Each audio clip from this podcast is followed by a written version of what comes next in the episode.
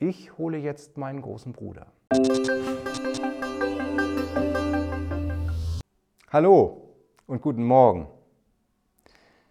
Vielleicht kennst du folgende Problematik. Irgendetwas erscheint für dich völlig logisch, aber dein Gefühl sagt dir etwas vollständig anderes.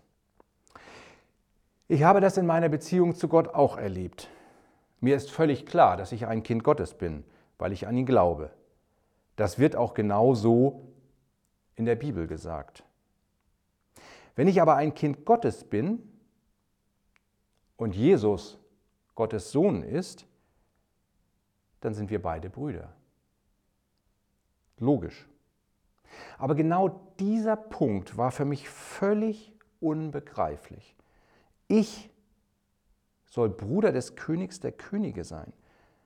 Ein Bruder desjenigen, dem gegeben ist alle Macht im Himmel und auf der Erde. Das ging mir ehrlicherweise dann doch zu weit. Und vor kurzem habe ich das in einem Gebet Jesus auch so gesagt. Seine Antwort ließ nicht lange auf sich warten. Lass uns einmal kurz die Szene wechseln. Kennst du den Hebräerbrief? Das ist wohl der Brief im Neuen Testament, mit dem ich mich am schwersten tue. Ständig wird Bezug auf das Alte Testament genommen und eine Verbindung zum jüdischen Glauben gezogen. Damit konnte ich bisher nicht allzu viel anfangen. Ich weiß nicht, wie es dir mit diesem Brief geht. Diesen Brief habe ich im Oktober über zwei unterschiedliche Lesepläne fast parallel gelesen, also zweimal gelesen. Und dabei haben mich ganz viele Passagen neugierig gemacht und ich wollte mehr darüber wissen. In der Buchhandlung Trio wurde mir das Buch Hebräerbrief für heute von N.T. Wright empfohlen. Ziel ist es, dem heutigen Leser den Brief näher zu bringen durch eine moderne Übersetzung und durch Erläuterungen zu den einzelnen Abschnitten. Wenn du mehr über den Hebräerbrief wissen möchtest, kann ich dir dieses Buch nur empfehlen. Jetzt fragst du dich vielleicht, was hat dieses Buch mit meinen Schwierigkeiten zu tun, Jesus als meinen Bruder zu sehen? Vor ein paar Tagen habe ich einen Abschnitt aus dem zweiten Kapitel des Hebräerbriefs gelesen, der meine Frage vollkommen und eindeutig beantwortet hat. Es geht in diesem Abschnitt ab Vers 11 um Jesus als den Messias. Er, der andere heilig macht und alle, die durch ihn heilig gemacht werden, gehören nämlich zur selben Familie.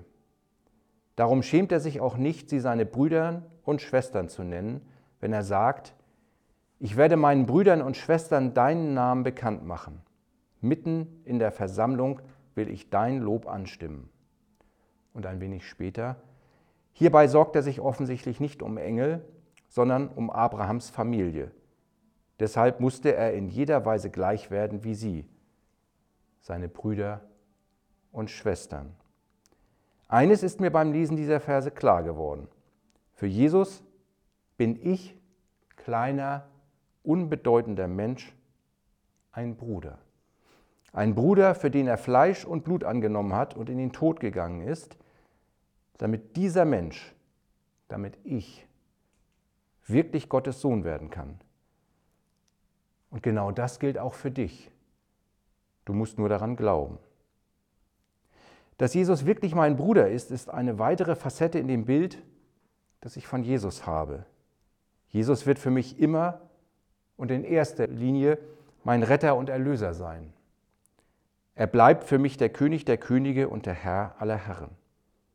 Aber es ist gut zu wissen und sehr tröstlich, dass ich nicht nur mit allen Sorgen und Nöten zu meinem Bruder kommen kann, sondern dass ich nicht nur zu diesen Sorgen und Nöten, sondern sogar bei Anfechtungen des Teufels sagen kann, ich hole jetzt meinen großen Bruder. Ich wünsche dir einen gesegneten Tag.